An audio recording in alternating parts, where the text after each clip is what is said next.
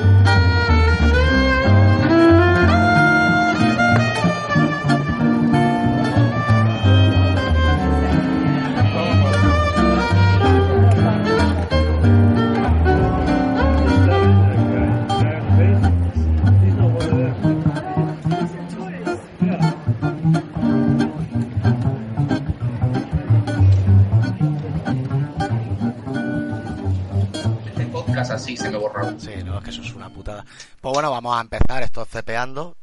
Eh, te aviso, no sé mucho todavía del tema, no sé cómo... Hombre, esto es empezar, se, tío, me, no te preocupes. se me quejan de que no hago presentación ninguna ni, ni despedida tampoco y es que al final mi- nuestro podcast el que solemos hacer es una charla de Vale. cosas que solemos que lo que se nos ocurra en ese momento, ¿sabes? Entonces tampoco tengo la costumbre de presentar a alguien, tal. Pero bueno, Vale. esto es. Vamos a, voy a hacer una pequeña presentación así. Buenas a todos, eh, los que estáis escuchando esto. No puedo decir ni buenas noches, ni buenos días, ni nada, porque como es un podcast, no, no sé a la hora que lo estáis escuchando. Esto es Cepeando. Hoy vamos a hacerle una entrevista o vamos a charlar con Tony Piedrabuena, redactor de 3D Juegos. Aunque Hola, ¿qué tal? ¿Cómo estamos? Hola. Aunque para mí, más que el redactor de 3D Juegos, es el presentador de Arcadia Gamers y de y del Club Vintage. Y bueno, y también que yo recuerde, tenías algo de torneos de videojuegos de juegos de lucha y tal, que eso ya lo, ya lo habéis dejado, o creo que sí, Eh, Edu, ¿no? Sí, Edu sí que sigue, ¿vale? Esto es una cosa que montamos Edu y yo, pues hará ya pues sus buenos 15, 16 años. Sí, sí. Eh, y claro, yo con el tema de estudiar y con el asunto de, de venirme aquí a Zaragoza, a vivir y tal, eh, pues naturalmente hubo que escoger, ¿no? Y al final, pues escoges lo que crees que eh, va a darte mejor por venir, no vamos a decir. Pero bueno, fíjate, fíjate, fíjate que Edu está trabajando ahora mismo de esto y nada me alegra más que eso, ¿no? Porque dices, joder, todo el esfuerzo que hicimos, eh, al menos no. Uno de los dos lo está aprovechando, ¿sabes? Así que, bueno, yo creo Bueno. que también hice muchas cosas buenas allí, ¿no? Y saqué muy buenas cosas de allí, muy buenos amigos, muy buenos contactos y tal. Y seguramente si no hubiese sido por eso, no estaríamos hoy aquí hablando tampoco, ¿sabes? Así. Mm, Seguramente, porque realmente yo te conozco sobre todo de esa época, de, de la época de Arcadia, de la época del Club Vintage, que bueno, vino, vino un poco después. Mm. Y al final, los tres que hacíais el programa, tanto tú como el Edu, como, como el Chache, bueno, vamos a Sergio Rodríguez, el Chache, eh, todos estáis trabajando de, de cosas relacionadas a lo que hacíais en el podcast y eso, ¿no? Él está haciendo un programa de radio. Sí, pero bueno, Chache es profesor, Es profesor. ¿sabes? Eh, ya, ya, bueno, cuando estábamos haciendo Arcadia, cuando éramos unos, unos polluelos, ¿no? Eh, eh, Chache ya estaba estudiando para ser profe y tal, y bueno, ya sabes que ser profe es complicado, ¿no? Hay unas Sí. listas, hay que esperar un montón, y por fin le ha sonreído la suerte, ¿no? Y nada me alegra más, porque Sí. además no es solo uno de mis mejores amigos, los dos son mis mejores amigos, sino que además es un profesor, seguro que es un profesor maravilloso, ¿no? Así que Sí, sí. me alegro por el fichaje que ha hecho el sistema educativo Hombre, catalán, sin si duda. es tan entretenido dando clases como lo es haciendo radio y tal, seguro que, a, los, que a los chavales les viene, les viene Total, bien. total. Además, Chache lleva la radio en las venas, eh, lo hemos hablado muchísimas veces en Arcadia Gamers, y el hecho de que esté ahí con sus portas de Troya en, radio y encima le estén pagando, ¿no? Pues me parece maravilloso, ¿no? Sí, sí, estuve, estuve viendo la entrevista, bueno, en la charla que tuviste tú con el Fun, que justamente hablabais de este tema, ¿no? De, del tema de, que ahora se cobra y todo haciendo haciendo podcast y tal. ¿Y vosotros cuántos años estuviste haciendo el vuestro? Eh, bueno, em, em, de forma periódica, vamos a decir, cuando hacíamos eh, programa semanal, eh, fue de 2000, finales de 2004 hasta 2013, que me vine aquí a Zaragoza. Y desde entonces, pues yo creo que también un poco por lo que creo que le debemos a los amigos que nos apoyaron tanto en aquel crowdfunding y tal, pues hemos seguido haciendo el programa, ¿no? Eh, con una periodicidad menos habitual de la que nos gustaría, porque eh, te adelanto, es lo que digo siempre. Si por mí fuese, estaría haciendo Arcadia y el club todas las semanas, pero eh, la cuestión es que nosotros, como sabrás, prometimos una temporada por aquel crowdfunding. Eh, esa temporada se hizo, naturalmente, y hemos seguido durante todos estos años pues intentando eh, suministrar un poquito de alegría, ¿no? De vez en cuando. pero yo cada vez que abro iBox y me sale un programa nuevo de Arcadia, vamos, ya tengo la... Hombre, me, me pega una alegría que no veas, porque, joder, al final es... Joder, es que es lo que he escuchado. A ver, yo tengo 36 años, soy más mayor que tú. Pero al final, toda la, desde los 20 y pico a los 30 he estado con vosotros en la cabeza, con vosotros, con, con Game Over, con toda esta gente y al final muchos de los gustos que tengo yo en videojuegos ahora mismo vienen a raíz de, vosotros. Porque al fin, yo llegó un punto en que ya las revistas ya no ya no compraba revistas, tal Claro, ahora el, tema ha cambiado mucho en, el, en ese sentido. Y al final lo, las recomendaciones que más, que más cogía eran las que me hacíais vosotros desde los programas, claro. También es una, un medio muy, ¿cómo decirlo? Muy, muy de tú a tú, ¿no? Quiero decir, la radio tiene una naturalidad y tiene una cercanía que no puede competir con otros medios, ¿no? Como puedan ser las revistas o, los, o las propias revistas digitales, ¿no? Como podría ser el caso de 3D Juegos. Y yo por eso la radio es sin duda el medio que más amo y el que me ha hecho ser periodista al final, ¿no? Así que ya te digo, de, si por mí fuese me dedicaría a la radio siempre, pero naturalmente es complicado. Porque yo siempre lo he pensado, tú cuando, cuando empezaste Arcadia no, no estabas estudiando, ¿no? no... Nada, nada, no, no, no. Y, toda la y te has sacado al final la carrera de periodismo, todo a raíz de, estar haciendo el podcast, ¿no? Supongo que te vino las ganas, ¿no? sí, sí, sí, yo... Total, yo me enamoré del medio del, del, periodismo. Quiero decir, yo me enamoré porque yo no, no sé, yo cuando acabé la ESO en su día estudié bachillerato artístico porque quería hacer diseño gráfico. Eh, no es que a mí el diseño gráfico me desagrade a día de hoy, ni mucho menos, pero sí que es verdad que, bueno, dejé de estudiar, también las circunstancias de la vida, ¿no? Que, eh, empecé a salir con mi chica ya por 2002, eh, ya vivía aquí, yo vivía en Barcelona, eh, tenía ganas de tener dinero para poder venir a verla, dejé de estudiar, en fin, las cosas que hacemos los chavales, ¿no? Normal, pues bueno, pues en ese momento yo creo que tampoco sabes muy bien lo que quieres. Y cuando empecé en Arcadia Gamers por un impulso de lo bien que me lo pasé en un programa de radio que me invitaron en Moncada, Moncada en Juego, de lo que fue el programa antes de último nivel, no sé si te sonará. Sí, sí, sí, claro. El caso es que, bueno, eh, me gustó, Chache ya tenía también el gustillo por la radio, a Edu le apeteció también, eh, sumamos a Cristian, no a Cristian del Club Vintage, sino al Cristian de las primeras ah, temporadas de, de, Arcadia Gamers, y nos subimos los cuatro a aquel barco, ¿no? Y empezamos a disfrutarlo, eh, parecía una broma, y fue avanzando y avanzando, vimos que a la gente le gustaba, y no sé, yo cuando empecé a ir ya a eventos de videojuegos y tal, eh, me di cuenta de que, joder, que quería vivir de aquello. ¿Sabes? Quería vivir de eso con todo el respeto del mundo, ¿eh? Quiero decir, naturalmente yo en aquel momento no era ni mucho menos periodista, pero decía, joder, me gustaría meterme aquí, ¿sabes? Me gustaría vivir de hablar a la gente de las cosas que me gustan, ¿no? Y eso es lo que me motivó, ¿sabes? Entonces, nada, bachillerato con 23 años, eh, acabarlo, uni y poco a poco, ¿sabes? No, no acabé la carrera en cuatro años, pero claro, es que estaba trabajando a la vez. Eh, no, no, evidentemente que al final poco a poco has conseguido tus tu metas y lo que querías. Y mira, al final 3D Juegos, tío, es un medio bastante, joder, está entre los seguramente los dos los tres más grandes de España ahora mismo. Sí, sin duda, sin duda. Porque lo que es la prensa escrita se ha ido un poco... Ahora mismo no sé ni siquiera cómo estará. Bueno, está, está Hobby, está Playmanía, está poquita cosa, la verdad, pero bueno, creo que ha sido un cúmulo de mala praxis en muchos casos, ¿no? De malas prácticas y que de alguna forma ninguna revista importante del sector ha sabido crear una necesidad en sus lectores. Eh, si te fijas, eh, te van a contar esta historia diez mil veces, ¿no? Yo compraba hobby consolas de pequeño y cuando me hice mayor dejé de comprarla porque no me gustaba por lo que sea, ¿vale? ¿Esto cuántas veces te lo han contado? Eh, lo he contado yo mismo también.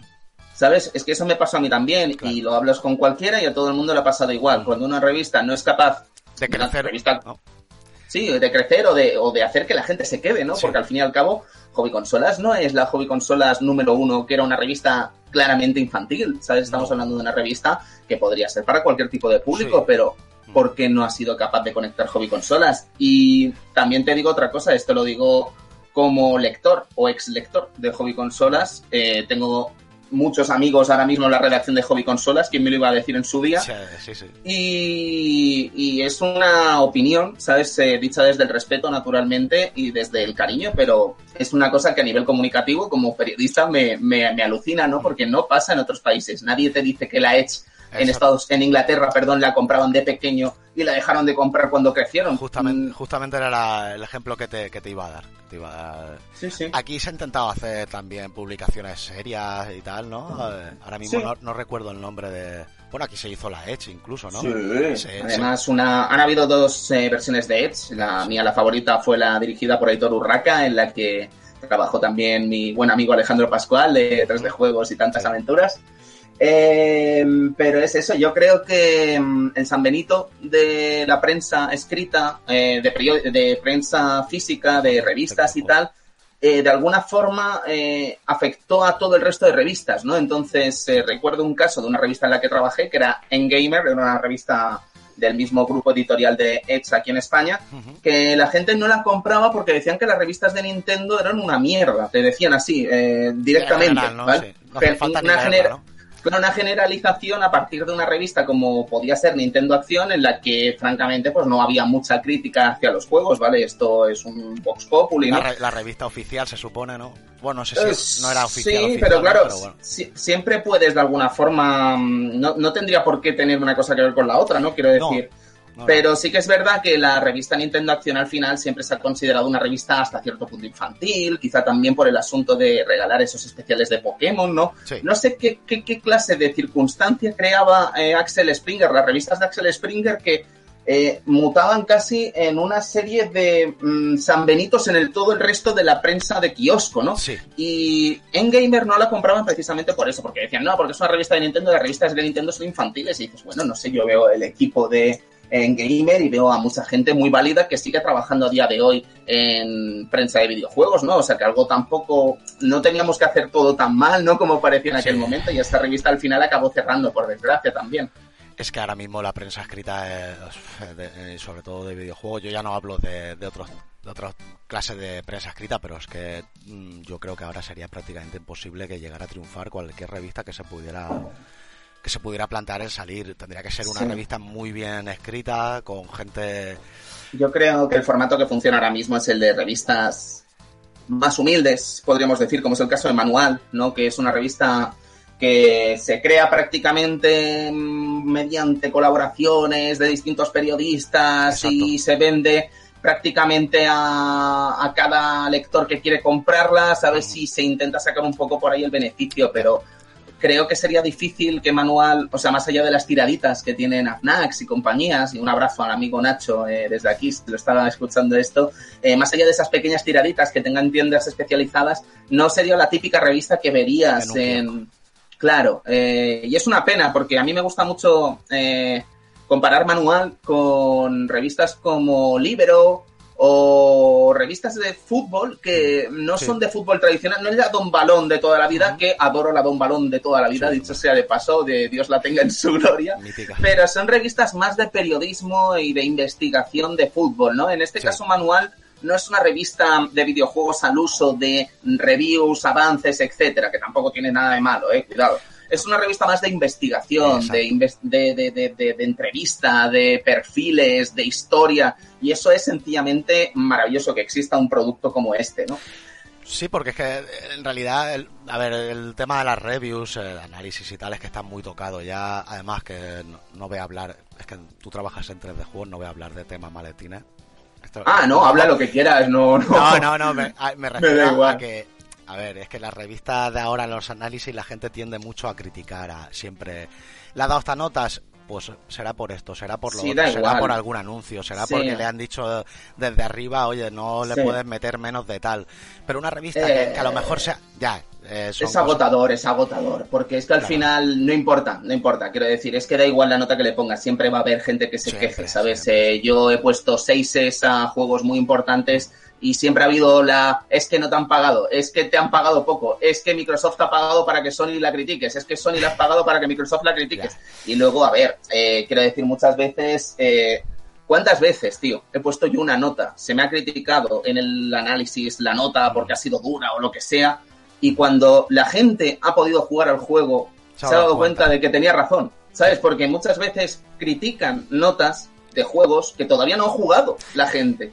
¿Sabes? Entonces, me da igual, tío. Quiero decir, eh, a mí, de verdad, lo digo siempre, yo creo que cuando se me critican estas cosas y se me insulta y voy a YouTube y veo comentarios grotescos, eh, ofensivos incluso, pienso, tío, me entra en el sueldo. ¿Qué Claro, le voy a hacer? Eh, es que tú Decidí tener este trabajo, sabía lo que me enfrentaba. Exacto, además que tú has saltado ya un poco, claro, cuando hacías Arcadia y tal, te conocía gente, pues un grupo limitado realmente de gente.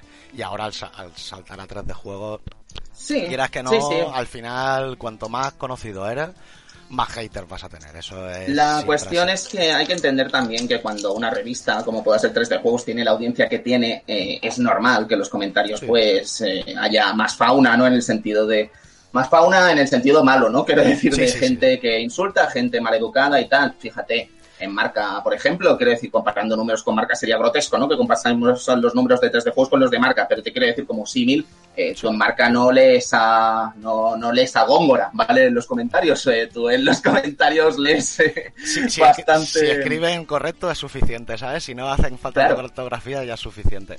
Ya, Lo eh, que te quiero decir es que me, me apena, porque lo hablaba con una compañera de la redacción de 3D Juegos, Marina, hace relativamente poco, que me decía, pero ¿cómo podemos aceptar esto y ya está, no? Pero pienso, es que tampoco sé qué solución tengo yo para luchar contra esta yo creo que nada. toxicidad, ¿sabes? Es que quiero decir, tengo dos opciones, o amargarme cada vez Sí. que me llaman gordo y calvo, o, o aceptarlo eh, Bueno, y ya está, ¿sabes? ¿Qué le voy a hacer? Ahora gordo y calvo no, porque ahora tienen más pelo tú que yo, o sea, que ya me dirás. ya te digo, ya te digo, pero fíjate lo mala que es la gente, tío, que incluso ahora mismo, en mi, en mi estado de forma actual, tío, Sí. noto muchos menos, o sea, yo sigo siendo igual de mal periodista o buen O periodista que hace un año, ¿eh? O sea, exactamente igual, tío, no creo que haya cambiado mucho. Sí. Yo ahora recibo muchísimos menos insultos que hace un año, tío. ¿Sabes? Solo o sea, tú fíjate, físico. Tú fíjate lo puto mala que es la gente, tío, es alucinante, ¿sabes? Por eso no tienes que darle importancia, porque dices, tío, pues hay gente que, que paga su mal día con estas cosas, tío, y, ya está. Y no le dan importancia, ¿eh? No te creas que ellos están pensando todo el día, joder, el puto Tony Chan, vaya payaso, vaya mala nota le ha puesto al beatmap este que acabo de analizar. No, esa gente lo plasma y se pira y se ha olvidado ya del tema. Y, o sea que y- no, tampoco y tienes... no se dan cuenta que tú lo lees y a lo mejor dices, hostia, vaya lo que acaba de decir. La, la gente se piensa que, la, que a ti no te afecta eso. Que un Sí, a mí- comentario en internet, a ti, bueno, sí. en general, a, cualquiera sí. que le pongan un comentario malo, se piensa que no le va a afectar, que a lo mejor ni siquiera lo va a leer, pero la gente. Yo te garantizo que a mí eh, he pasado ya muchas cosas como para que estas cosas a mí no me afecten. ¿eh? Yo sé perfectamente cuando una crítica eh, constructiva tiene razón y me la como y intento mejorar, ¿eh? no, no te creas. Pero yo estos in- insultos banales, eh, demostraciones de ignorancia absolutas, ¿no? Como ha podido pasar con este análisis de, de Takeover, el juego este beatmap, en el que la gente te dice, es que tú no has jugado beatmaps en tu vida y dices, Joder. chico, mm, chico, mm, vale, será que no conoce la trayectoria, claro. Si No, ya no es que no conozca, sí, pero igualmente, aunque no conozca la trayectoria, quiere decir, joder, tío, yo te he explicado en 1500 palabras por qué creo que Takeover no es un buen beatmap, ¿vale? O es un beatmap eh, mediocre en el buen sentido, o sea, en el sentido más estricto de la palabra, ¿eh? No como insulto, sino como No, no, claro. juego mediocre. Como ¿Qué le vamos a hacer? eh, una calificación, oye, mira, hay que calificarlo. Si tú quieres apoyarte en la nostalgia, me parece muy bien. Yo te estoy ofreciendo dos títulos beat- beatmap actuales que les pegan mil vueltas a este de Takeover. ¿Prefieres quedarte con él porque lo has pagado? Pues me parece muy bien, amigo, Sí, ¿sabes? mucha- Pero no es mi culpa que tú no sepas dónde tiras el dinero, ¿sabes? Mucha si gente- te ha gustado, pues tío, pues me alegro por ti, ¿sabes? Pero es que es mi opinión, al final un análisis siempre es subjetivo. No puede salir un Street of Rage 4 siempre. No, claro, tío. Lo que tiene, el, eh, eso pasa una vez cada mucho tiempo. Y... Además, es que yo creo que Streets of Rage 4 le ha, le ha terminado haciendo daño, ¿no? Porque creo que este takeover en una sequía lo habríamos visto de otra forma, ¿eh? Seguiría siendo un juego mediocre, cuidado. Pero... Pero cuando hay sed y te dan un poco de, de beber, dices, hostia, Sí, sí, qué- pues qué te guay, alegras, ¿no? Sí, sí, te alegras, ¿no? Es la, la Coca-Cola del día de Sí, los sí, sí, ¿no? te- Pero es que esto, macho, Te joder. quita un poco es- la sed, pero no te deja satisfecho del todo. Y al final, Total, total. Y es un género que, que es jodido porque hace ya años que se está intentando hacer juegos nuevos tal y al final lo único que hacen son refritos con las mismas mecánicas tal y joder, por eso el Street of Rage 4 que, que me lo he pasado y joder. La Sí, sí, o, Fight and Rage, tío, eh, que es reciente también y está desarrollado solo por un tipo en Uruguay. Joder. Y es una maravilla de videojuegos, ¿sabes? Quiero decir, es que ahora mismo el beat'em up, yo creo que en los... Joder, y perdón que me meta yo ahora en esto, ¿eh? Pero en los años 90 yo creo que se alcanzó... Se, se alcanzó el cenit del género, ¿no? Sí. de alguna forma, en plan, juegos que para mí el- la punta de lanza del género es Alien vs Predator, ¿vale? Luego Joder. cada uno podrá decir lo que quiera, podrá lanzar su Guardian Heroes, podrá lanzar tantísimos juegos del género que son Cadillacs y, fabulosos, dinos- ¿no? y dinosaurios. Pues, por ejemplo, ¿no? Pero te quiero decir que eso ya está todo inventado, ¿no? Entonces, quiero Sí. decir, ya no tienes que investigar para ir más allá. O sea, ahora lo único que puedes hacer es ingeniártelas para mejorar lo que tú ya sabes que es bueno, ¿no?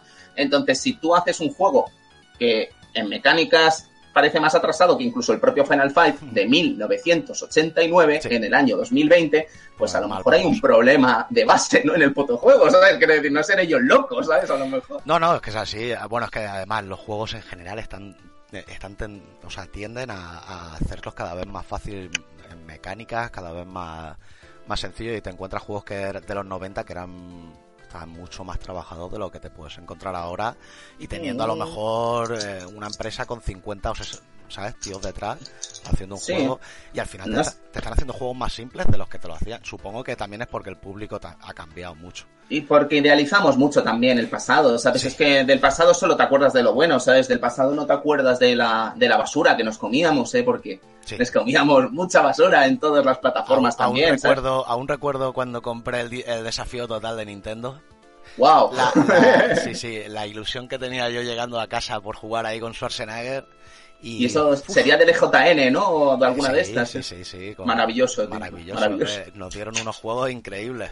El que quiera, Sí, sí. eh, el que quiera saber más de la compañía y tal, que vea cómo era este el, Alan Griner, ¿no? El Angry Nerd, que, que le tiene un cariño a esa compañía con razón. Ya. Madre mía. Es lo que tú ¿Ves? dices. Tenemos tendencia a creer que lo de antes era mejor, pero bueno, pasa igual con las películas, pasa con los, Total. con los libros. Al final pasa con todo porque siempre estás con la nostalgia. Y Sí, la sí, nostalgia muchas veces hace que no, no, no veas un poco más adelante. Mira, te lo digo yo que estoy jugando al WoW. Sí, total, Que fíjate, ¿no? El, un montón el WoW. fenómeno... El fenómeno que ha sido del WoW vanilla este, ¿no? Que acaba Eh, de salir. sí, sí, sí, el, el Classic. A ver, yo estoy jugando Mm. al normal, pero Mm, porque mm. en su momento ya, ya jugué al Classic. Y, y joder, Yo creo que cualquiera se habría vuelto loco hace cinco años si te dicen que van a lanzar este WoW Classic joder, y es el WoW del día uno prácticamente, ¿no? Entre comillas, porque tiene alguna cosita que no. sí, Pero es el WoW del día uno y estás pagando otra vez por jugarlo, ¿no? Es que te lo paras a pensar y es de la locos, gente ¿no? no, O se lo creería. La gente dirá, No, no, ¿cómo no. voy a pagar yo otra vez por volver a 15 años atrás? Pues, Sí, sí, sí. Pues ahí está, ahí está, final amigo. Nadie ha sido capaz de superar a Blizzard en eso, ¿eh? no, que va. Ahí la nostalgia no es que, no es que juegues, que ahí la- es real, no, no han Sí, sí, total, total. Pues mira, te iba, te quería comentar sobre también lo de Metacritic y tal. Mira, ya lo hemos, lo hemos tocado un poco el tema. El tema de las review bombing estas, de gente que... Todo lo que está pasando ahora con la nota de usuarios, porque yo antes Metacritic me metía y, y me podía fiar de, de lo que ponía allí. ¿De la Pero- nota de usuario te fiabas tú antes o...? Sí, llámame, llámame iluso, llámame iluso. A ver, te hablo a lo mejor de hace cuatro o cinco años. Sí, sí, sí, sí. Pero, macho, últimamente, mira, justo tengo aquí lo del Warcraft, lo del Warcraft 3, que tú tuviste un, Sí. un pequeño un pequeño percance, ¿no? En un análisis, bueno, no es un análisis, en un análisis hiciste como una pequeña Una opinión, Una sí, sí, pero vamos, yo no lo llamaría, no lo llamaría No, ni no. percance. bueno, percance, tú me entiendes, ¿no? Ya se te echaron Sí. un poco encima y tal. Bueno, Pero es eso, que últimamente la gente, antes nos peleábamos en el patio del colegio por quién era mejor, Mega Drive, Super Nintendo, que si Sony, que si Mario, y ahora la gente se pelea en, en internet, pero gente que tiene, que yo los veo y igual tienen 40 tacos. Sí, por eso me da mucha pereza, ¿sabes? Por eso me da mucha pereza cuando lo veo, ¿sabes? Y más en el mundo, esto en el mundo de los juegos actuales pasa, ¿eh? Pero en el mundo del retro es alucinante, ¿sabes? Son niños pequeños de 45 años pegándose por sus consolitas de hace 30 años, tío. que, vamos, que, era normal en su momento. No sí, sí, sí, pero chico, que tienes tres hijos, nen, ¿sabes? Que... a lo mejor es tu hijo el que se tiene que pelear con los otros niños en el patio del colegio, pero tú ya tienes un poco de pelos en los huevos, ya, ya, es así. Yo salí muy escaldado del tema retro, o sea, adoro hacer el club vintage, adoro escribir de retro, adoro hablar y compartir con la gente que sabe y le gusta el retro, pero salí muy escaldado de esa comunidad porque me pareció me pareció cringe, tío, ¿sabes? Era como que me daba mucha pereza perder el tiempo ahí, ¿sabes? Era como, tíos, eh, no os interesa nada de investigación, nos interesa solo ver quién la tiene más larga y quién... Solo tener la cajita, ¿no? Con el juego dentro, el cartuchito Qué pereza, qué pereza, ¿sabes? Y luego enseñar el DNI constantemente, tío, parecía que si habías nacido en el 86 ya no podías hablar de retro, tío, y era como, vamos a ver, tío, que lo jugaste hace 20 años y no lo has vuelto a tocar, no te da derecho a pensar que sabes más del juego por haberlo jugado en el sistema real, ¿sabes? o sea, es que... es que es una tontería. Por esa regla de tres, si no se escuchaba a los Beatles en los 60 con un vinilo... Sí, sí, pues qué cojones habla David Road, ¿no? Sí, sí, sí, total. No, puedes decir nada porque como... A mí eso me parece... qué, cojones sabrán los historiadores de la Revolución Francesa si no estuvieron allí, ¿no? Ah, es, es, grotesco, es grotesco. Es algo que no... Sí, parece... a mí también me da la sensación de que hay como una lucha de de yo soy mayor que tú, yo, soy más que tú, yo tal, no sé, no Solo me van a ganar, solo me van a ganar en edad, ¿sabes? Entonces, si son felices con ello, me parece muy bien, ¿sabes? Yo seguiré aprendiendo, estudiando y disfrutando a mi manera, ¿sabes? No tengo ningún problema. Pero lo del Warcraft 3, eso, eh, es una cuestión de que, bueno, que la gente solo se quedó con el titular. No sé si lo estás viendo ahora mismo el titular, eh, no recuerdo cuál era, pero que lo justo lo estoy viendo ayer. El caso es que si tú solo leías el titular de mi artículo de opinión, pues naturalmente podías pensar una idea equivocada, ¿no? Pero es que después te vienen unas 500 palabras extra en la que explico, ¿no? Por dónde van los tiros. Yo no decía que, que no fuese lícita la queja del usuario hacia este juego cuando 3D Juegos además suspendió este juego, ¿eh? Cuidado, no estamos hablando de que se le aprobase, ni maletines, ni bla, bla, bla, ¿vale? O sea, estamos hablando de que este juego se suspendió, este juego sabemos que salió mal. Y yo lo que decía era, ¿por qué no dar valor a la nota del usuario y dejar estas batallas grotescas en las que Halo 5 en Metacritic ahora mismo no sé qué nota tiene, pero debía tener un 60 y pico, un 70 y pico, ¿sabes? Dices, Halo 5 no puede tener esa nota. Lo que está pasando es que los fans de PlayStation están votando con ceros para que tengan menos nota. ¿Y cómo? ¿Vale? El caso de The Last of Us Part 2 es el más actual, pero hay muchos títulos en los que la nota de usuario eh, acaba vilipendiada por usuarios que solo quieren esta batalla. Entonces es una pena que el usuario no tenga una herramienta en la que dar su opinión y que todos sepamos qué opinamos en cómputo global de una forma seria, ¿sabes? Y esto de momento no lo tenemos con Metacritic, porque la gente lo que hace son estos review bombing, a veces con razón y a veces con sin ella, pero solo se hacen por, por motivos grotescos. ¿En qué caso se hacen con razón? A ver, bueno, en este caso, en este caso de Warcraft 3 podía ser hasta cierta parte justificado porque el juego estaba mal y se prometieron cosas que no estaban, pero a los 5 nunca podría estar justificado. Nunca jamás. evidentemente. es como Borderlands 3, Borderlands 3, porque se lanzó en la Epic Games Store, también tuvo un review bombing. Borderlands 3 es un mal juego. es estúpido pensar que Borderlands 3 es un mal juego. ya me parece una gilipollez. Eh, la guerra de consolas o sea, la guerra de plataformas ya, eh, o sea, Steam Sí, la guerra de lanzaderas ya es para flipar, sí, ya, ya es que ya sí que ahí no entiendo, porque realmente los que estamos, los que nos beneficiamos somos nosotros. Es verdad que Epic ahora mismo su tienda no vale, no vale nada. Si no fuera porque están dando juegos gratis, la tienda de Epic, el lanzador de Epic, ¿qué tiene? No tiene foros, no tiene nada, no, no tiene review, no tiene nada, no tiene... Steam está mucho mejor, pero... Pero coño, qué tontería, tío. Mira, si un juego te lo venden más barato porque va a salir en la Epic y mira, ellos han pagado para que tú lo tengas más barato, pues ya está, macho. Y si no. y luego además es que sí, efectivamente, como dices, Steam no tiene, o sea, Steam, la Epic Games Store no tiene foro, no tiene tal, no tiene, no tenía logros, no tenía tal, ha ido mejorando, etcétera. Pero ¿sabes lo que sí que tiene la tienda de Epic? Un mejor reparto para la gente que hace videojuegos, ¿sabes? Porque hay veces que pensamos que los buenos y los malos son unos y no, la línea a lo mejor no hay ni buenos ni malos, ¿sabes? A veces en estas historias no siempre se limita al bueno y al malo, ¿sabes? Y a veces el bueno no tiene por qué ser tan bueno ni el malo tan malo, ¿sabes? Siempre hay grises, ¿no? en estas historias y no se tienen en cuenta. No, a mí Epic me parece de puta madre porque lo que no podía ser es que Steam no tuviera competencia ninguna. O sea, Steam, que tenía de competencia? Tenía la plataforma de. de sí, GOG, a lo mejor. Bueno, GOG, eh, la de Electronic Arts y tal, que esas no valen tampoco porque al final solo se limitan a sus propios juegos. No, no te van a dar juegos de otras compañías apenas. Y coño, yo creo que era necesario que alguien metiera mano ahí. Que a lo mejor se le pueda criticar las formas, cómo lo está haciendo, comprando, mira, pues ahora compro este juego para que solo salga en mi plataforma y tal. Bueno, eso puede ser un poco criticable, pero yo qué sé, si, si, a mí me salen los juegos un poco más baratos, si al desarrollador le están dando más dinero, aquí ganamos todos, ¿no? Aquí los, los únicos... Y la cuestión, la cuestión al final es esa, que el review bombing, eh, creo que hay casos muy concretos en los que puede tener cierto sentido en el caso de la mala crítica en Metacritic, pero también sería hasta discutible. Lo que te quiero decir es que creo que los usuarios deberían ser, y sobre todo hablo de estos usuarios más tóxicos, ¿no? Estos usuarios más, más, más, más criticones, más de paranoia, ¿no? De, consumir contenido grotesco, ¿no? Y creerse las mentiras de unos y de otros.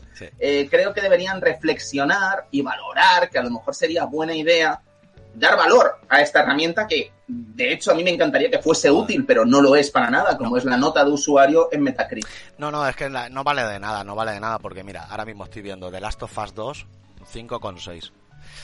Bueno, me, cuesta, mira que mira que yo he criticado un poco lo que es el cambio de historia y tal, lo que hayan podido hacer, ¿no? Bueno, cada uno que haga lo que quiera, pero 5,6 de Last of Us 2 no puede tenerlo. Es algo que no, no entra en la cabeza de nadie, hombre. Es que no puede ser. aún, no, aún no he tenido el gusto de jugarlo. Yo tampoco. Este, Aún no he tenido el gusto, pero a mí me cuesta creer que pueda ser menos. No lo sé, ¿eh? o sea, tómate esto con muchas comillas, pero me cuesta. Yo puedo entender que a alguien no le guste el juego por lo que sé, te digas un 8, ¿vale? O sea, quiero decir que bueno, es tu opinión, me parece bien, tal, si me lo justificas con un textito, mm, es que a veces la gente olvida también que detrás del número hay dos mil palabras, ¿sabes? Es decir, que te estoy explicando por qué no me gusta un juego, ¿no? Pero creo que pensar que es un 5,6 es una grotesca. Mucha gente se lee, se lee lo que es el titular, se lee lo que es la nota y lo que hay en medio tampoco es que importe mucho, ¿sabes? No, no lo ah, muy Una pena, pero bueno, es lo que hay, ¿sabes? ¿Cómo se podría solucionar esto? Eh, por ejemplo, yo veo una forma de solucionarlo. Tú, mm, con tu cuenta de, la, de PlayStation 4, por ejemplo, tú con la cuenta de PSN, solo dejar que pongan notas si has jugado tanto tiempo al juego.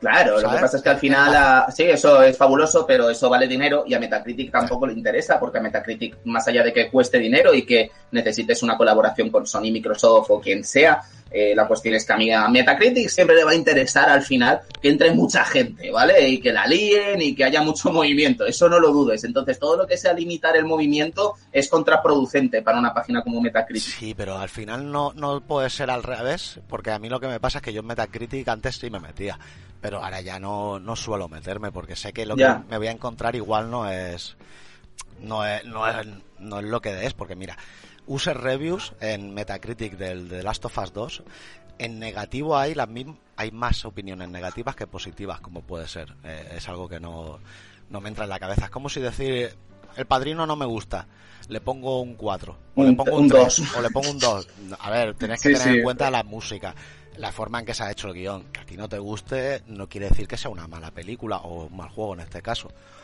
no sé, es algo que, creo que está perjudicando incluso a, lo que es la industria de videojuegos, porque es que al final yo creo que los desarrolladores también piensan voy a hacer juegos que les guste a la gente, ¿sabes? No, no hacen a lo mejor el juego que ellos quieren hacer sino más bien el juego que sabe que van a, que, va a gustar a mucha gente y al final da miedo no o sea si te lo paras a pensar da miedo que mm, esta reacción que han tenido la gente con The Last of Us Part 2 en el que parece que si vas un poquito más allá de lo que estamos acostumbrados en los videojuegos eh, tenga que ser criticado y castigado y vilipendiado en redes sociales y pille hasta la actriz, ¿no? De, Sí. que ha puesto su cuerpo y cara Sí, eh, para, para, bueno, mucho decir, ¿no? Cuerpo y cara, pero entiéndeme que has ha trabajado en este juego, ¿no? Es grotesco, a mí me apena mucho, pero creo que tenemos que ser todos valientes, ¿no? Igual que te decía antes, eh, que bueno, que las cosas a mí ya me resbalan, ¿no? Sí. Eh, creo que es un volumen muy distinto, porque el mío es muy humilde, ¿sabes? A mí lo que me puedan decir a lo largo del día es poca cosa comparado con lo que ha sido este huracán para esta gente y no todo el mundo es de metal, ¿sabes? Sí. Entonces, ojalá sean valientes todos y los manden a tomar por el culo Sí. y sigamos siendo valientes con los desarrollos que se hagan en el futuro, abarcando temáticas de todo tipo, Sí, ¿sabes? sí, porque al final nos vamos a quedar en que un fontanero que salta y come champiñones, porque si no conseguimos dar el paso de, de- de ir un Sí, poco hay más gente allá de que las estaría encantada con eso, estaría encantada solo quedándose ahí, ¿sabes? Y a mí me apena mucho, pero creo que al final somos una industria muy moderna y que creo que los que hacen mucho ruido no son tantos, ¿sabes? Es una cuestión de que hacen muchísimo ruido, pero no son tantos, ¿sabes? Entonces quiero quedarme con los datos que ha tenido de venta este juego. Sí, eso sí. Quiero quedarme con el éxito que ha sido en PlayStation 4, eh, en el caso de este The Last of Us Part 2. Y quiero quedarme con Naughty Dog, que es una empresa muy valiente que seguramente nos sorprenderá con lo próximo que venga, no, no tengo ninguna duda. Hmm, Seguramente. Supongo que no se dejarán influenciar por todo lo que ha pasado. Y te lo digo, te lo digo también por el otro lado, ¿eh? Porque ¿tú cómo crees que va a ser GTA 6? ¿Vale? O sea, ¿tú crees que GTA 6 va a ser tan gamberro como GTA 5? ¿O crees que por el otro lado, Es que- ¿sabes? Porque estos son los que... Estos son los de una ala, ¿vale? Ahora los de la otra ala van a permitir ciertos chistes sexistas, eh, Ra- racistas, racista. de- dentro del contexto de un juego que a Sí. lo mejor tiene que ser así para ser parte de su ADN, ¿no? Que ha sido siempre así, Sí, ¿no? ya estamos teniendo un revisionado histórico de lo que es el cine. De... Están empezando a censurar cosas que se hacían hace 40 años. Sí, sí, ¿Cómo no, por eso te atrever- digo que ¿Cómo se van a atrever ahora tenemos que tenemos que ser valientes, ¿sabes? Tanto por un lado como por el otro. Y espero que GTA 6 sea tan cabrón como fue el 5, como lo fue el 4 y como lo fue San Andreas, ¿sabes? Y espero que Pero- un hipotético de Last of Us Part 3 o lo próximo que venga en Naughty Dog sea tan arriesgado y moderno como ha sido este de Last of Us Part 2 o por lo que sea. GTA, GTA los 6, juegos. que, que nos podemos poner a hablar de Rockstar porque, joder, los de Rockstar es algo increíble, ¿eh? Cómo te han sabido vender un juego durante... ¿Cuánto llevan ya? Desde 2013, tío. Desde 2013. Desde que llegué. Desde que llegué a esta casa en Zaragoza, fue el primer juego yo creo que jugué así gordo. Además me acuerdo perfectamente del día del estreno, vamos, como si fuese ayer, Yo ¿sabes? también, tío, yo, vamos. Pero bueno, yo creo que es el mejor juego de esta generación, ¿sabes? A lo mejor es un poco... Bueno, de esta generación no, cuidado, del anterior. Claro, o sea, quiero decir, es una... Es la primera el mejor juego de la pasada generación. Es la primera generación desde que salió GTA en Play 1 y en PC, ¿no? El GTA que se veía Sí, desde arriba. que no hemos tenido un GTA, sí. Primera generación. Eh, la cuestión es que, acuérdate cuando salió en 2013, tío, estuvimos yo creo que hasta 2015 prácticamente que todo lo que veíamos parecía de generación antigua, ¿sabes? Por culpa de GTA V, ¿sabes? Era un juego que aún me cuesta creer que lo jugásemos en Xbox 360, me parece alucinante, a, ¿sabes? mí, a mí también me parece alucinante porque después coges y, y de la Play 4 se ve muy bien, más coches, tal, lo que quieras, pero joder, lo que consiguieron con la Play 3 y, y la 360 Sí, sí, es algo sí. increíble, por eso me da pena no haber podido disfrutar de un de un GTA 6 esta generación, tío. Que al final Ya, ya, ya. se han quedado ahí como los burros, tío, que yo lo entiendo, ¿eh? que el online le da... Uf, tienen que estar forrándose ahora mismo con el online, pero es que está- van, a, Mm. van a matar a su propia saga como sigan así. No lo sé, macho. Yo sé que Red Dead Redemption 2 también les ha debido de quitar mucho tiempo, ¿eh? Y cuando lo juegas entiendes, entiendes perfectamente lo que hay detrás, ¿no? A- Pero a, a ver qué, a, Ro- a qué que- juego le- se le encogen los cojones al caballo, ¿sabes? Cuando hace Ya, total, no, total. Y tantos detalles y tantas cosas. Es una puta locura Red Dead.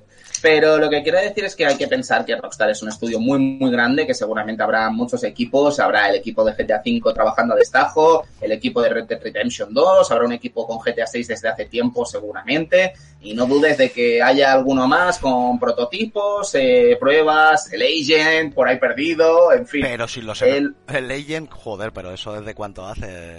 Eso- Total, sí, sí, sí. Pero ahí sigue, ahí sigue en Sí, teoría. todavía, pues la, Joder. El caso, el caso es que lo que quiero es broma, ¿eh? pero lo que quiero decir es que eh, no dudes que GTA 6 está en desarrollo, seguro. O sea, no, no tengo ningún dato que lo confirme, pero tampoco tengo ninguna duda de que es así, ¿sabes? Entonces, nada. Esto no es una exclusiva, ¿no? no, no, no, Dios me libre, Dios me libre. Pero, no está pero lo que quiero decir es eso, que estoy seguro que GTA 5 le han sacado mucho partido porque han podido. Estamos hablando de más de 110 millones de copias vendidas, eh, uno de los juegos más jugados, más vendidos de la historia del videojuego, muy, solo por detrás de Minecraft, y Tetris. Y, en fin, eh, es normal. ¿Qué, habríamos hecho, no? Cualquiera. Pues si es que es normal, ¿sabes? Es que es un producto que, que, se puede explotar durante una década y lo van a hacer, ¿sabes? Y con esa calidad, pues bueno, si es de esa calidad, pues me parece bien. Yo estoy de acuerdo, ¿eh? Con que lo exploten. Yo cuando lo sacaron dije, buah, esto le ha tenido que llevar tanto trabajo.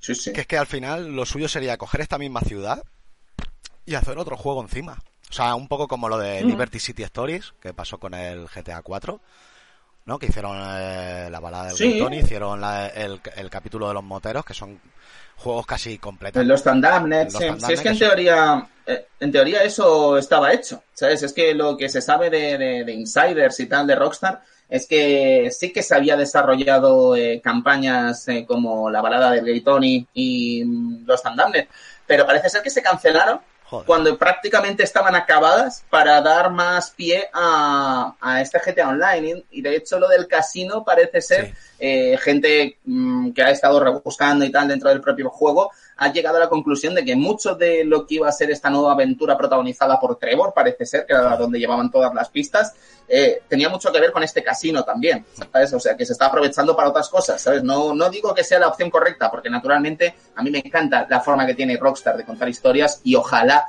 pudiésemos eh, tener una historia de Trevor nueva, ¿no? que para mí es un, Sí, uno de mis personajes favoritos de, de, GTA V. Hmm. Bueno, de GTA V y de toda la saga GTA. Yo creo que es el, pero, pero el caso es que, bueno, se tomó esa decisión y a los datos eh, financieros parece ser que acertaron, ¿no? Entonces, ¿qué le vamos a hacer? Pero mira, yo, por ejemplo, no me he dejado un duro en el online del GTA. Nunca. Pero si a mí este, esto que me estás diciendo, que ya lo tenían casi hecho, me lo sacan a 30 pavos, o a 40 incluso. Sí, sí, yo, vamos. Zasca, aquí tienen mi dinero, o sea, yo sé que económicamente, claro, dejan de trabajar en algo que a lo mejor les va a dar menos dinero, pero ¿no sería mejor diversificar, tío? Porque es que al final han cambiado un poco el público del juego. El público... Es que además no sé, no sé en qué habría afectado, ¿no? Quiero decir, no sé en qué habría afectado contentar a la parte que disfrutamos, ¿no? Del juego en solitario en GTA. Pero bueno, son decisiones que toman las empresas, ¿sabes? Y en las que nunca sabremos, ¿no? Que llevó a esta firma a decidir eso. Nosotros no somos, eh, al menos yo no soy empresario, no sé si eso... No somos los Hauser, ¿no? Ahí está, es que ese, es el problema, es lo que te iba a decir, que es que ahora los Hauser no están, ¿no? Al eh, menos creo que está uno, ¿no? Uno de ellos... Sí, Sam sí, creo que sí. Sí, sí, Sam creo que está, pero decían que también era posible que acabara, acabara yéndose de, de Rockstar al final es una empresa tan personal de ellos, tío. Tan, joder, a ver si me explico. No es una Ubisoft, o sea, no es una empresa que sea muy genérica y que haya mucho... Eh, Rockstar eran ellos. Y se decía lo que decían ellos y es como Kojima, ¿no? Production, quien dice que esto es así, así, así, es Kojima. Y en, en Rockstar los que decían esto es así, así, eran ellos. Si al final se acaban yendo los dos, ¿quién te dice a ti que Rockstar va a volver a ser lo que era antes? Sí, sí, sí. Nada, al final también entiendo que la gente se cansa, ¿no? De, estas cosas, ¿no? No todo el mundo eh, le gusta estar en su puesto de trabajo 30 años, ¿no? Sí. Entonces, entiendo hasta cierto punto cuando suceden estas cosas, ¿no? Si suceden de una forma más o menos orgánica, eh, cuidado. Hmm. Pero bueno, no sé, creo que una. No, no me costaría mucho imaginar una Rockstar sin los Hauser, pero también te digo otra cosa. Em, estos iconos ah, no siempre mm, no siempre acaban siendo el ADN de la empresa, ¿no? Fíjate en Capcom, tío. ¿Cuántas, ¿Cuánta peña se ha marchado de Capcom, no? A lo largo de la historia. Quiero decir, es que si comenzamos a mirar los Funamizu, los Okamoto, mm. los Mikamis, los Camillas, los eh, Inaba, ¿sabes? O sea, estamos hablando de un montón de nombres que son increíbles, que mm, reescriben prácticamente la historia de Capcom. Y hoy que tenemos, ¿no? Los Ono, los o sea son un montón de desarrolladores que, que, que, que, los Itsuno que no me salía el nombre perdona eh, que quiere decir que al final también están haciendo y llevando este ADN de Capcom en la actualidad con mucho éxito no entonces eh, no siempre es el final de la empresa, ni mucho menos, pero sí que es verdad que a mí me cuesta creer, ¿no? En una Rockstar los House. Claro, pero es que, claro, Capcom al final eran muchas cabezas final Capcom en su momento, en los 90, era una empresa, joder, era que te podía sacar al año Capcom en el juego 12, 10, 12 Sí, bueno, al año perfectamente. Fácil y además en muchos sistemas y en arcades, sistemas. en fin. sí, Y, sí.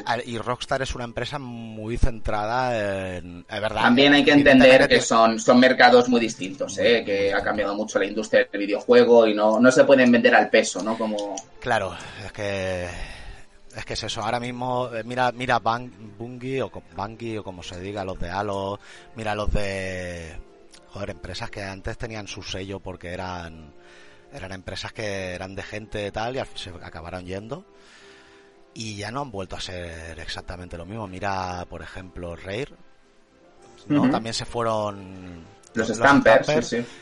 ¿Y dónde está Rare ahora? Ahora ya está. Lo último que jugué yo de ellos fue Sea of Thief, creo. Sí, que no, que Eh, cómo ha remontado el es un, juego, es eh, un madre buen mía. juego, es un buen juego, Sí, pero, sí, sí. pero hombre, tenemos que acordarnos de lo que era Rare hace, joder, en la Nintendo 64, Sí, claro. Super Nintendo.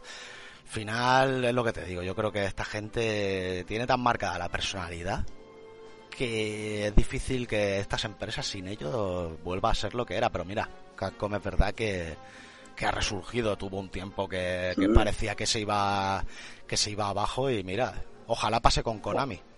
Yo creo que lo de Konami es más difícil, ¿no? Pero en el caso de Capcom yo creo que la vaca flaca le vino cuando empezó a apostar con desarrolladores occidentales, ¿vale? Estamos hablando de un momento en el que se apostó, se apostó por Green, se apostó por Blue Castle Games, se apostó por Ninja Theory, eh, salieron algunas cosas bien, ¿no? Como podría ser el caso de Ninja Theory y ese DMC, ¿no? Ese Devil May Sí, Cry. muy bueno. Pero no siempre, no siempre salían las cosas bien, ¿sabes? El Bionic Commando seguramente lo recordarás, era un auténtico desastre, sí. Dark Void era penoso, Penoso. eh, el título Remember Me, que lo hicieron con Don't Not, no sé si te acordarás, Sí. eh, no, no era gran cosa, luego Don't Not eh, resultó ser un estudio excelente, ¿no? Pero con Capcom creo que tampoco tuvo mucha suerte. Bueno, el Remember Me era, era bastante decente. a ver, era- Sí, sí, sí, pero no, quizá no a la altura de la Capcom japonesa, ¿sabes? Entonces yo creo que cuando eh, en esta generación deciden retomar las riendas niponas de la empresa, eh, Capcom ha vuelto a ser lo que era, ¿no? Con los Resident Evil increíbles. Bueno, es que fíjate que Resident Evil 6 Joder. siendo japonés también era un auténtico desastre, ¿no? Pero te quiero decir que, no sé, creo que se retomó un poco ya el orgullo de lo que era Capcom, ya no sé si lo sabrás, es una de mis empresas favoritas Sí, y fetiche. El caso es que se retomó un poco el orgullo y solo hemos tenido alegrías, ¿eh? Desde, desde Street Fighter V me atrevería a decir que a pesar del lanzamiento eh, polémico que tuvo, ah, tenía base muy sólida y muy buena que al final ha acabado demostrando ciertamente que ha mejorado hasta donde está ahora. Siempre suele pasar Eh, con los Street Fighter. Siempre Pues va- fíjate, tío, fíjate, porque la gente te habla de Street Fighter 3 Tear Strike, pero nadie recuerda que hubo dos Street Fighter Sí. 3 antes que fueron un auténtico desastre, ¿sabes? Y decepcionantes como pocos. Eh, te quiero decir que, que hay que ser pacientes, ¿sabes? Y que a lo mejor hay que entender cómo es la industria de los juegos de lucha antes de lanzarse al cuello, ¿no? Como se lanzaron muchos. Pero bueno, en fin, yo me alegro de que al final el título estuviese a la altura, no sé si a la altura de la saga, pero desde luego sí a la altura del nombre. No, y más un título como, como ese, ¿sabes? Que prácticamente fue uno de los pilares de, de la historia de los videojuegos. No, Sí, sí. no podían hacer... O sea, Capcom es- al final es experta en sacarte un juego y ir mejorando, sobre, sobre todo en el Street Fighter, ir mejorándolo. Y, y sobre todo este que ahora ya no hace falta que te compres, por ejemplo... ¿No? Por ejemplo, si tienes... La, el- la edición Turbo o la Arcade eso, Edition, la- esto... eso, eso de dividir entre ediciones, tío, era, era un Ya, poco- era lamentable, una pero putada, era tío. lamentable, pero claro, eran otros tiempos, ¿no? Eh, había que entenderlo entre comillas, ¿no? Pero creo que esto ha sido una bendición, quiero decir, es que la gente te decía, joder, es que prometieron que no sacarían la Arcade Edition y al final han sacado la Arcade Edition. No, amigo, tú tienes tu Street Fighter 5 y tú puedes jugar contra la gente que tiene la Arcade Edition. Tú antes te comprabas Street Fighter 4, es que esto se lo cuentas a la gente y todavía no lo entiende, pero tú comprabas Street Fighter 4 y si querías jugar con la peña del Super Street Fighter 4 tenías que comprar el Super Street Fighter Sí, sí. 4 en la tienda, ¿eh? O Era sea, una era en putada plan, te jodes. Eso, pero es que eso, Entonces- eso pasaba ya en Super Nintendo y en, bueno, y en Mega Drive y tal, que... Claro, lo, lo que pasa es que en Mega Drive y Super Nintendo, como te digo, lo puedo entender, porque era una, una circunstancia de... Eh, bueno, que juego, tal.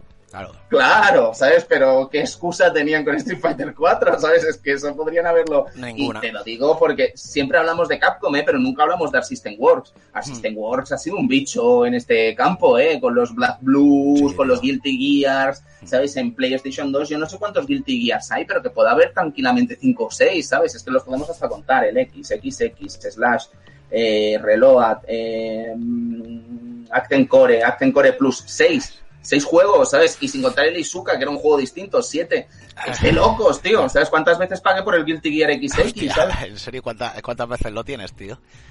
Pues esa es la que te he dicho. Todas, todas, tío. Claro, no, porque me encanta ese juego. Sí, es un claro, juego que adoro. Que yo lo entiendo, ¿eh? Que mira, hablando del GTA V, yo lo tengo creo que tres veces, ¿eh? Lo tengo en Play ya 3, lo tengo en Play 4 y lo tengo en PC, o sea que tampoco me... Y e- eso sí que es el mismo juego prácticamente. Sí, sí, sí. Solo total, mejora un poco total. los gráficos. Al final, mira, lo, comprarte ese juego, el Guilty Gear, por ejemplo, son juegos que te van añadiendo personajes, tal, que siempre, Sí, me- sí, sí. siempre mejoran. Pero, Pero vamos, que era, que era una estafa, quiero decir. Sí, que, sí. Que ahora por fin creo que mm, los juegos de lucha han cambiado mucho. La gente aún cree que no, que esto sigue siendo una estafa y que ya nos vale y tal, pero yo creo que los que hemos vivido los juegos de lucha desde siempre Joder. sabemos que la cosa está mucho mejor ahora, macho. mucho, mucho mejor. A, a- a- a no ser que Capcom decida venderte los colores de los trajes del Street Fighter por separado, entonces ya ahí sí que me cabreo. Como pasó en el... Bueno, ideas, ¿eh? Estamos a pocos días del Street Fighter 6 y a ver qué pasa. No, pero eso no lo hicieron ya en el Street Fighter 4. ¿No te acuerdas? No, En el 4, Había- ¿los colores los vendían? No me acuerdo. Sí, tío. Yo diría, yo diría, si no me equivoco, te vendían lo que son DLCs de trajes con distintos colores, tío. De, por ejemplo, el Ryu rojo, tal, que antes lo elegías con los botones del, del mando, cada color distinto, y ahora te los venden. Es que me estás haciendo dudar, pero yo creo que los colores sí que se desbloqueaban, pero vamos, que no te lo quiero afirmar porque se han hecho tantas cosas raras en esta Sí. industria, macho. Yo tampoco te lo puedo asegurar porque hace ya tiempo que, que lo leí o que me que tal, como salió hace ya por lo menos 10 años, ¿no? El Street Fighter 4.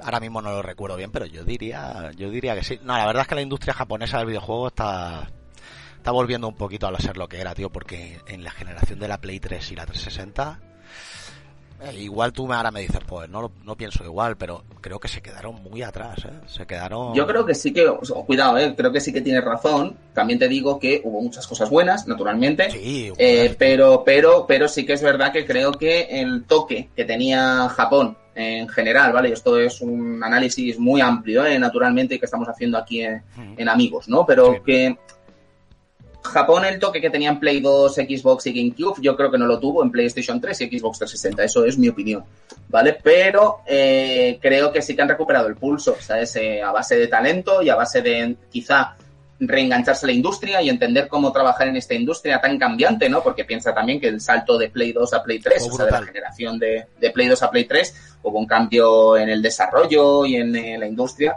muy, muy grande, ¿no? Entonces creo que por ahí iban los tiros, ¿sabes? Eh, quizás se subieron al carro después y Sí. consiguieron. que aún así se le ve el se ve todavía que por ejemplo bueno es que te iba a hablar de Persona 5 pero claro es que Persona 5 es de la Play 3 no era Sí, la- pero bueno, salió en Play 4 a la vez, ¿sabes? Fue transgeneracional. Sí, pero bueno, que se nota que es un poco intergeneracional y tal. Joder, por cierto, un juegazo. Mm, Me lo compré Sí. justo en la cuarentena, tío. Ah, qué maravilla. En la- sí, sí. ¿Tú sabes la maravilla que es empezar a jugarlo y a los tres días que se te rompa el mando? Ostras, madre mía. Y encima atrapados en casa, ¿no? Atrapado en casa sin poder ir a cambiarlo, me cago en la leche. Me hizo, me hizo una ilusión, tío, y ahí lo tengo, que le eché 15 horas o 20 y aún tengo que darle.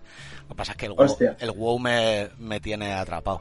Ese es el problema. Sí, sí, sí. Pero sí, sí, yo creo que la industria japonesa eh, se, se le necesita, tío. Yo es que los videojuegos como tal, sin, sin la industria japonesa, yo es que no, lo- no los concibo. Que sí, que hay muchos buenos desarrolladores occidentales y tal, pero al final, tío, lo que te da esa gente, gente como Nintendo y tal, aunque te sigan haciendo los mismos juegos año tras año el mismo Mario tal que dice la gente no que los critican porque siempre hace lo mismo pero joder cómo se nota cuando pillas un juego japonés bien hecho sabes con su Sí, sí. de- al final es que se le necesita es que yo el año, la, la generación anterior yo lo- los eché de menos la verdad sobre Sí, todo sí, sobre sí. todo después de la de- es que claro venimos de que joder la industria de en Super Nintendo y Nintendo pra- Y en Mega Drive también prácticamente el 70 al 80% venía del Japón, ¿no? De lo que nos de lo que nos llegaban esas plataformas. Yo creo que en ese momento sí, no te sabría decir el porcentaje exacto, ¿no? Pero sí que es verdad que venía mucho de Japón. Un porcentaje muy grande y de repente se dio, se dio la vuelta a las tornas, tío, y, y joder. Y menos mal que están volviendo, parece ser que, que se están modernizando un poco y, y esperemos que sigan así, ¿sabes? Porque la verdad Natural. que... Bueno, tío, tengo un montón de preguntas aquí por hacerte, se me han quedado un montón, pero bueno, lo vamos a ir dejando ya. Que... Si hay alguna, si quieres hacer alguna cosita más, porque yo es que me tengo que marchar en breve, desgraciadamente, ¿sabes? Nada me gustaría más que no estar te aquí, pero... Si no, otro día te vuelvo a molestar, tío, y, y hacemos una segunda parte. Tenía aquí un montón de, de preguntas para hacerte, pero bueno. Eh, se quedan aquí en el tintero. A mí me ha, me ha encantado hablar contigo durante esta horita, tío. No, un placer. La verdad es que Muchas gracias por la invitación, mucha ha- suerte con la aventura en el podcast. A ver qué Es tal va, tío. A ver qué tal va. Yo, eh, con que me escuchen unas cuantas personas y tal, suficiente. ¿Sabes? Yo solo quiero, por lo que hacéis vosotros al principio, ¿no? Hacer el programa para que os escuche la gente, divertiros vosotros mismos y que la gente se lo pase bien. Sí, sí, Y sí, ya sí, está. genial. Nada, tomárselo así es lo mejor, macho, Sí, de verdad. tío. ¿Sabes? Disfrutarlo y, y disfrutar de este mundillo que es fabuloso. Sí, tío. Y nada, y que te agradezco mucho, tío, que nada más que te escribí por Instagram. Eh, has estado aquí dispuesto a hacerlo sí, a la primera, ¿no? Gente como tú. No, un placer, un placer. se agradece. No, ya, pero hay gente que no es así, macho, y que a lo mejor ni te contestan, ¿sabes? Por eso, Ya. tío, muchas gracias por estar aquí el primer programa de, de entrevistas. Porque Nada, nada. te- Cualquier cosita, estamos aquí al tate. vale, tío. Pues nada, que te vaya muy bien y eso. Muchas gracias. Aquí nos quedamos. Y a los que hayan escuchado esto, espero que os haya gustado. Y nada, seguid a Tony por las redes, seguidlo menos por la calle, seguidlo por todos lados. ¿Vale? Sí, por favor, por las calles no. Por la calle igual Bueno, y os chicos. denuncia. Bueno, tío. Sí, sí, cuidado. Bueno, muchas gracias. Nos vemos. Hasta luego.